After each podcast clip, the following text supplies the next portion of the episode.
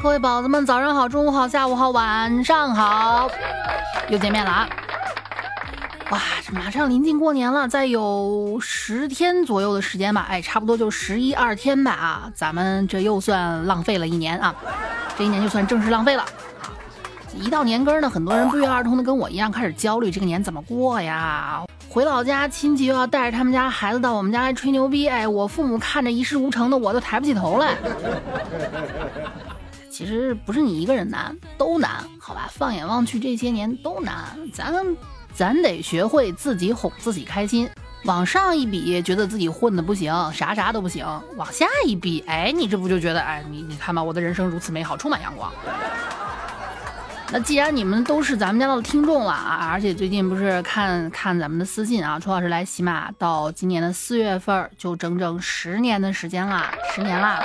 有听众说：“哇，你来了十年了，我就听着听了你们十呃，我就听了你十年了，我真的很感动啊！谢谢你们，谢谢你们，真的，如果不是你们，我早坚持不下去了。你说我一个插科打诨的老娘们儿，我到三十多岁了，现在依然在插科打诨，我还有什么成就啊？唯一能拿得出手让我妈在亲戚面前扬眉吐气的，就是哎，我跟你说，我们家姑娘啊，哎，作品两亿多人听过，你们呢？哼。”既然都是咱们家老听众了啊，平时嘴毒的老楚今天就破天荒的给你们说几句吉利话，听好了啊！真的，虽然说人生不如意之事十之八九，但是相信我，你很快很快啊，你就要走运了。嗯，走什么运我不知道，最起码就最起码春运你得走一下，对吧？你就说算不算走运吧？嗯。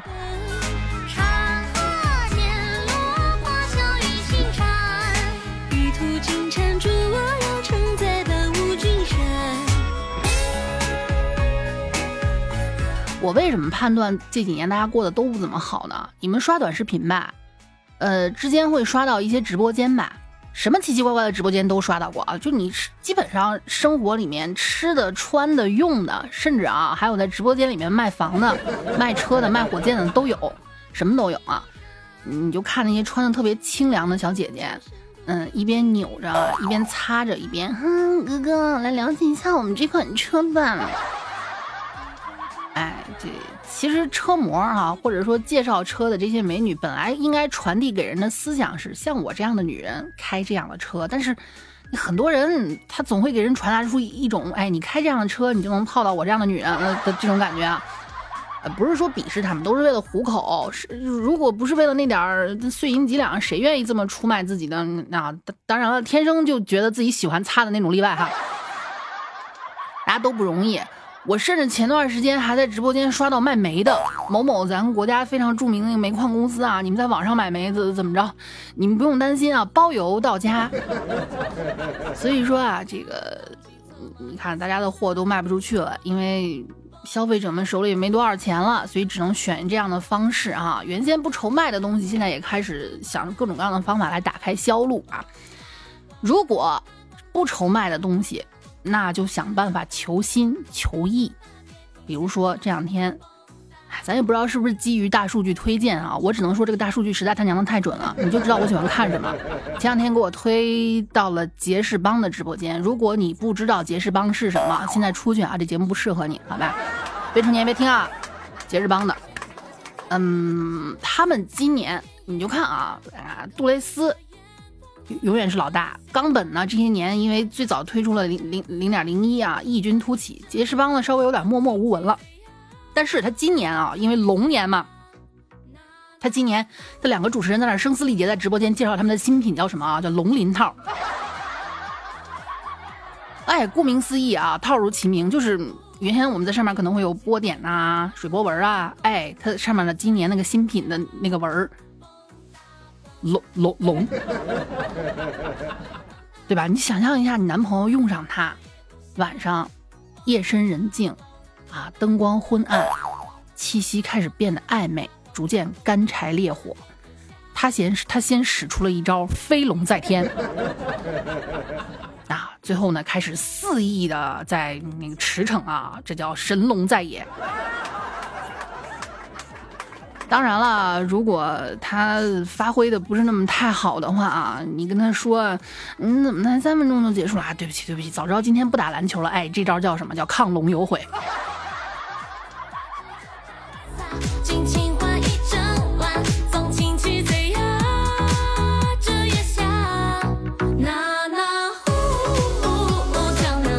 我看了一下那个，不能说是实体吧，就是看了一下这个产品的介绍啊，看了那个图。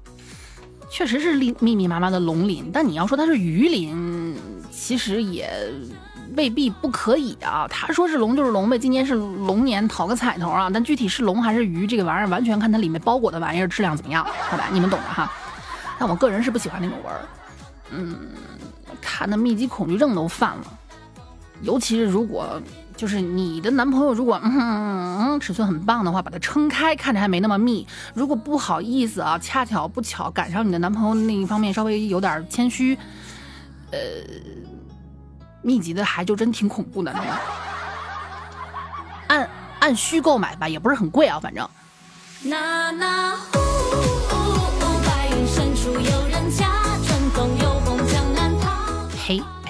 一直在说我要转型做一个正经主播呢，每次谈起这种不正经的话题都特别的滔滔不绝。咱们开始说正事儿啊，和现在热火朝天的电商比起来，嗯，实体经济受冲击受的其实挺厉害的。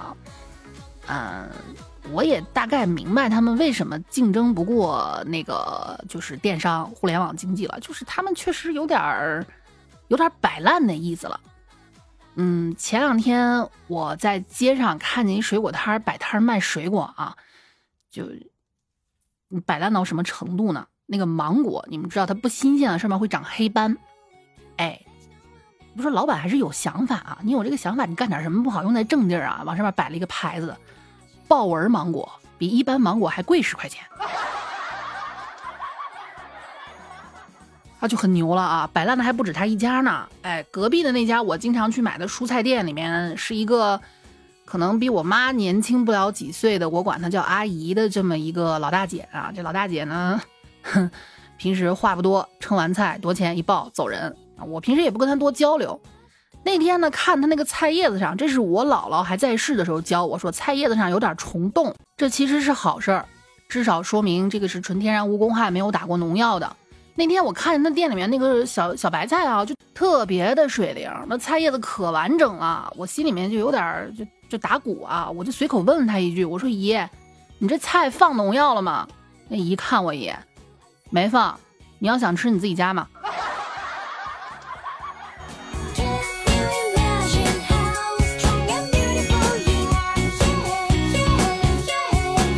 要不说楚老师这人就是善良嘛，对不对？虽然说自己一天到晚过得一塌糊涂，也见不得人间疾苦啊，我也理解，就是那些实体经济为什么不好做啊？尤其是我们家门口楼下那些卖鸡蛋灌饼的、卖凉皮肉夹馍的、卖脏包子野馄饨的、卖面条的啊、卖那个鸡蛋灌饼的、卖驴肉夹馍的什么的，就平时我一下楼，哎，想吃什么能买到什么。但是某某一天，如果忽然有人喊一嗓子“城管来了”。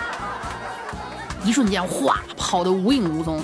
这，所以，我我我们这边呢，就默认把城管叫做街霸。哎，只要他们当中有暗号啊，街霸，哗，全部都鸟兽散。过一会儿呢，街霸离去，慢慢才出来。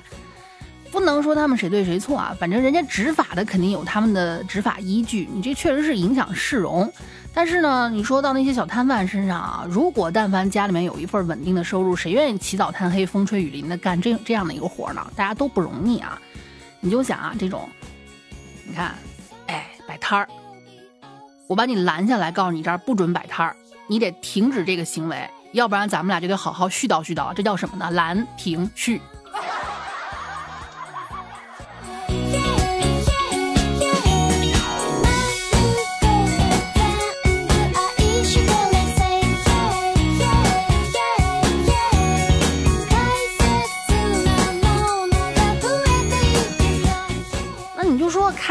开个正式的餐厅，那总要好一些吧，对吧？比他们这些摆小摊的，人家最起码这个消防上面也也安全，因为总有不同的部门来检查，而且卫生上面也有保障，要不然罚款罚的很严格的。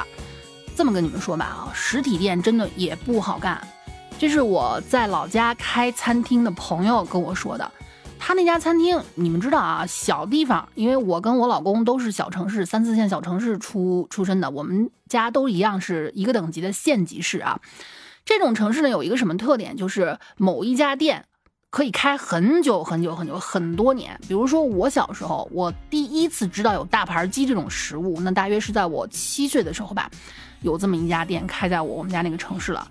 现在我回老家，那家店依然屹立不倒，而且门口络绎不绝。这就是小城市和大城市之间的一个区别，不能说谁好谁坏吧。小城市还比较稳定啊，也是我同学，嗯，小时候呢，就是他父母开的那么一家店，一家面馆儿，嗯，店不大，但是真的很好吃。然后呢，现在他接手了，啊，也算是子承父业啊，挺好的，生意一直挺红火的。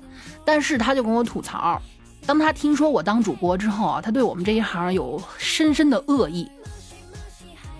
啊，当然了，根据我描述之后啊，他才判断我跟那些人不是一伙的。什么恶意呢？就是说你们主播没一个好东西，尤其是那些探店主播。现在他只要看见那些举着拍摄的设备。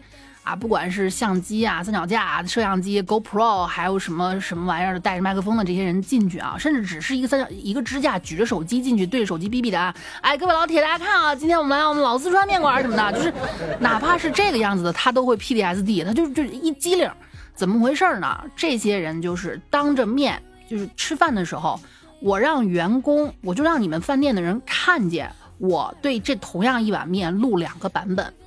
一个版本说哇太好，真的是这这这个料汁儿做的非常的到位啊，呃几种味道融合的很好，但又有层次，这个面条也很筋道啊，虽然煮了很久，但是一点也不会软糯，哎，非常的 Q 弹啊。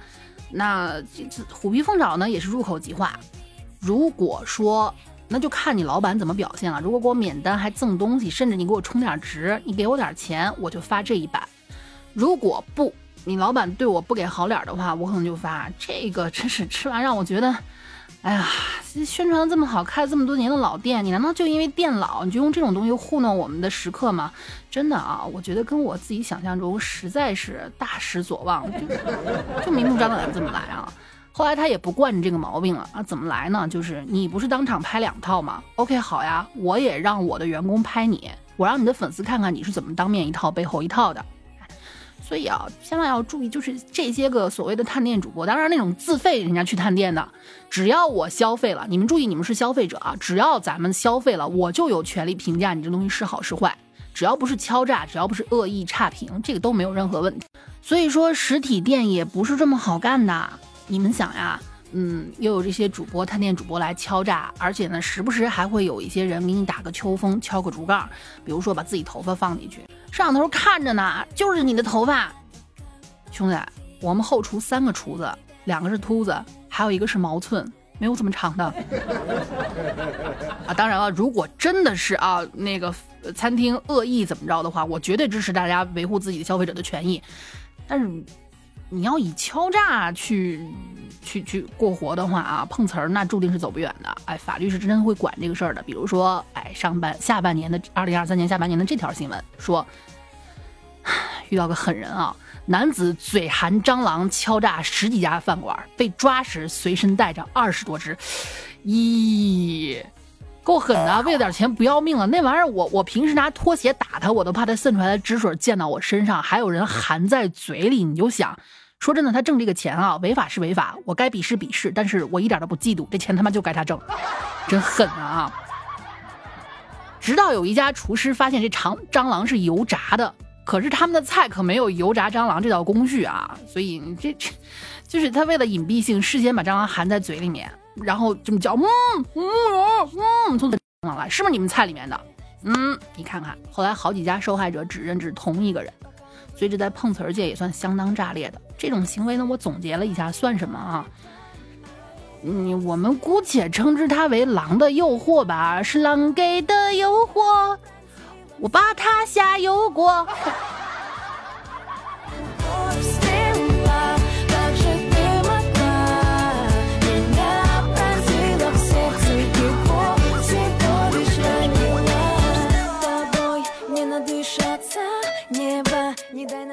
要说啊，百密一疏，法网恢恢，疏而不漏。你炸的再好，也会被人发现。同样啊，你入室去偷窃、去抢劫，只要你干坏事了，一定会露出马脚。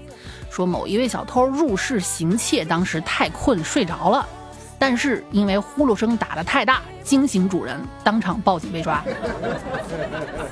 小偷被抓了之后表示啊。本来想等主人睡着之后偷的，没想到自己先睡着了。怎么说呢？只能说主人家这个卧室装修的确实是挺到位的，太不把自己当外人了。所以这就是你看啊，你出去干危险的工作，你不保证会不会说梦话，你最起码保证自己不打呼噜吧啊！你哪怕把嘴捂上呢？咱们是不是经常说祸从口入，祸从口出？哎，病从口入，祸从口出，对不对？一张嘴，惹了多少事儿啊？就比如这哥们儿。咱们就可能我听众当中我知道有跑那个大货车的，跑大货车的最恨的是什么？油耗子是不是？就那种大货车那个油箱啊，甚至都比一个人还大。我知道有一个听众之前听我直播的时候，他跟我诉过苦，说我们这种跑长途的大货车长途，晚上都恨不得铺一个褥子睡在自己的油箱上面，就怕有油耗子来偷油，太可恶了。人家一年辛辛苦苦就就到处跑，也不着家，家里也照顾不到，挣那么几个钱。还得贴你偷油的钱，你说是不是无耻哈？说来这个男的偷走三百多升柴油，怎么偷的呢？你柴油怎么抽出来的？用嘴吸，吸一嘴吐出来，吸一嘴吐出来。你看这，我觉得他可以把这些吸出来的柴柴油卖一个更高的价钱，为什么呢？你去进口的嘛。